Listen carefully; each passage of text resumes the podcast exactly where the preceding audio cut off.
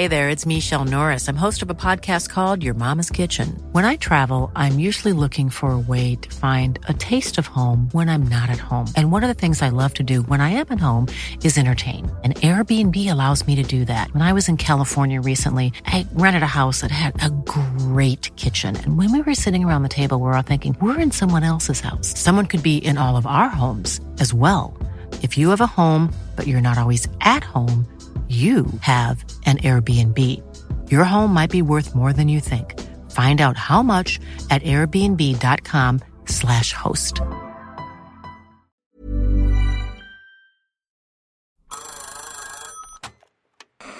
Hola.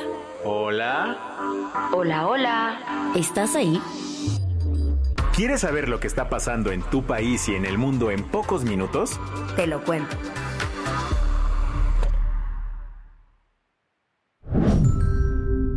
Hoy es jueves 8 de febrero de 2024 y estas son las principales noticias del día. Te lo cuento.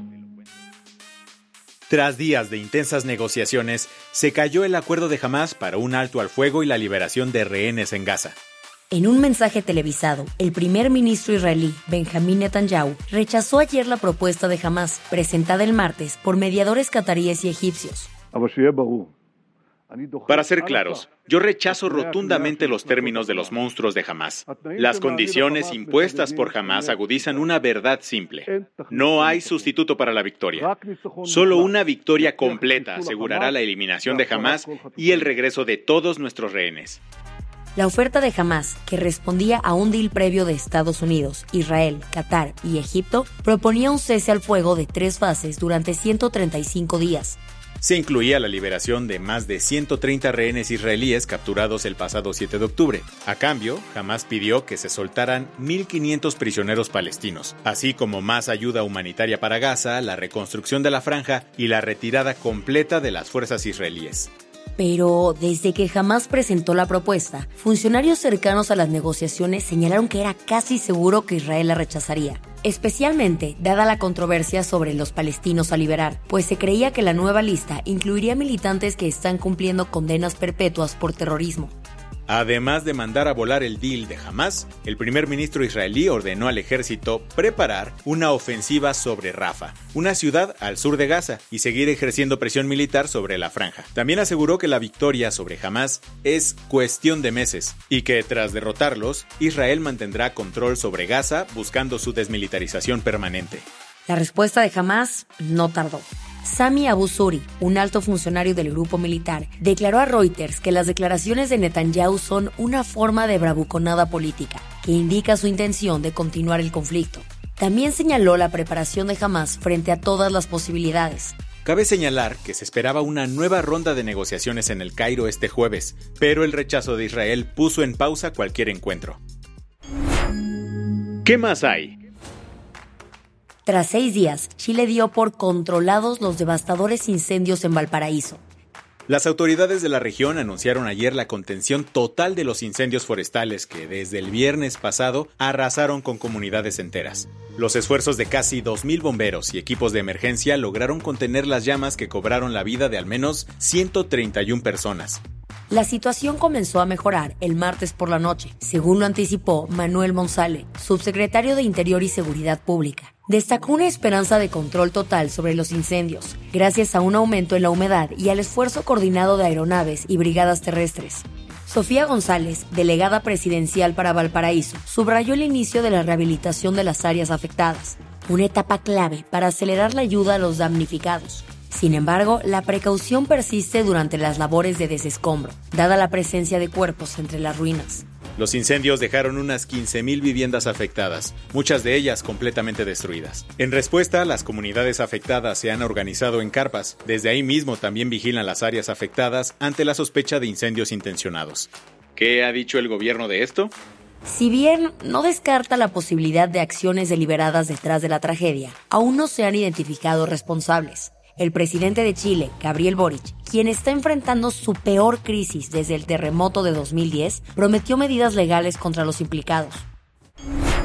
Las que tienes que saber. Por primera vez en más de dos décadas, Estados Unidos prefirió el Made in Mexico sobre el Made in China.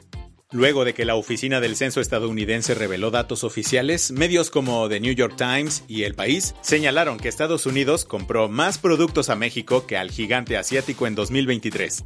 Mientras las exportaciones mexicanas tuvieron un salto del 4.6% de 2022 al año pasado, las exportaciones chinas disminuyeron un 20% en el mismo periodo. ¿Por qué el cambio? Principalmente por los desafíos logísticos y los costos elevados de envío desde China, que se dispararon casi 20 veces durante la pandemia. Ahora, México se ha posicionado como un nuevo centro de manufactura clave para el mercado estadounidense, dada su cercanía geográfica. Ya sabemos cuál fue la causa de muerte del expresidente de Chile, Sebastián Piñera, quien falleció este martes cuando el helicóptero que él piloteaba se desplomó sobre el lago Ranco. La Fiscalía chilena confirmó ayer que el exmandatario murió a causa de asfixia por sumersión, según los resultados de la autopsia. Esto significa que falleció por ahogamiento bajo el agua, luego de que la aeronave se hundió. Mientras tanto, las otras tres personas que iban a bordo y sobrevivieron al accidente se encuentran fuera de peligro, de acuerdo con una declaración del gobierno.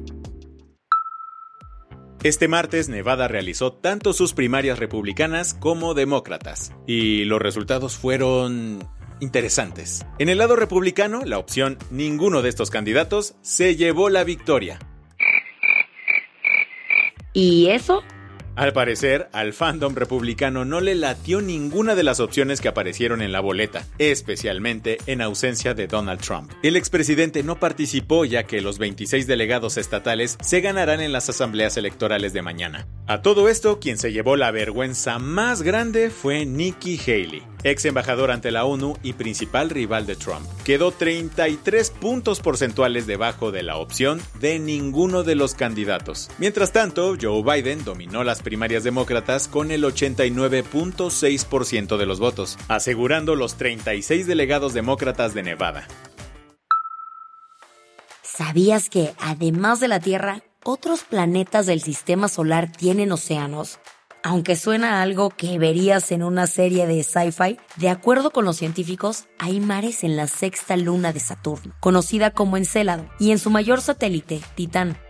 Pero, al parecer, no son los únicos espacios con mares. Un artículo publicado en la revista Nature reveló que existe un mar subterráneo en Mimas, otra de las lunas de Saturno, según investigadores del Observatorio de París, esta pequeña luna de apenas 400 kilómetros de diámetro podría tener un mar debajo de una capa de hielo de 20 o 30 kilómetros de grosor. La revelación se pudo hacer gracias a la información que obtuvieron de simulaciones. La del vaso medio lleno. En Perú, un grupo de mujeres indígenas está defendiendo la naturaleza a capa y espada. Se trata de las Cucama Cucamiria, que viven en las orillas del río más largo del país, el Marañón, y se han dedicado su vida a la defensa del mismo. Por décadas han visto cómo este manto de agua ha sido manchado de petróleo por los derrames en el norte de la Amazonía peruana. Agrupadas en la Federación Huaynacana Camatahuaracana, en 2021 demandaron al Estado peruano para que el Marañón sea declarado un sujeto de derechos. Esto implica que tenga derecho a existir y a estar libre de toda contaminación, entre otras cosas. Se espera que en los próximos meses un juzgado emita una sentencia sobre la demanda, que podría ser histórica. Con esto cerramos las noticias más importantes del día. Yo soy Baltasar Tercero. Y yo soy Isabel Suárez. Gracias por acompañarnos hoy en Te lo cuento. Nos escuchamos mañana con tu nuevo Shot de Noticias. Chao.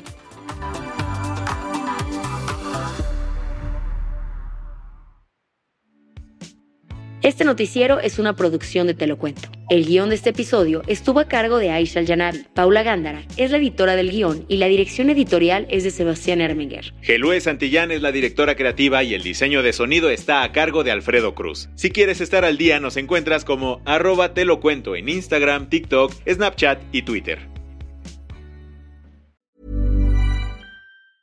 Hey folks, I'm Mark Marin from the WTF podcast and this episode is brought to you by Kleenex Ultra Soft Tissues your ally to help tackle your allergy symptoms this season. I love the change of seasons, but nobody loves pollen and all those other things floating in the air that make you sneeze during this nice weather. Kleenex Ultra Soft Tissues are hypoallergenic and allergist approved. So fight back against watery eyes and runny noses without worrying about irritating your skin. For this allergy season, grab Kleenex and face allergies head on.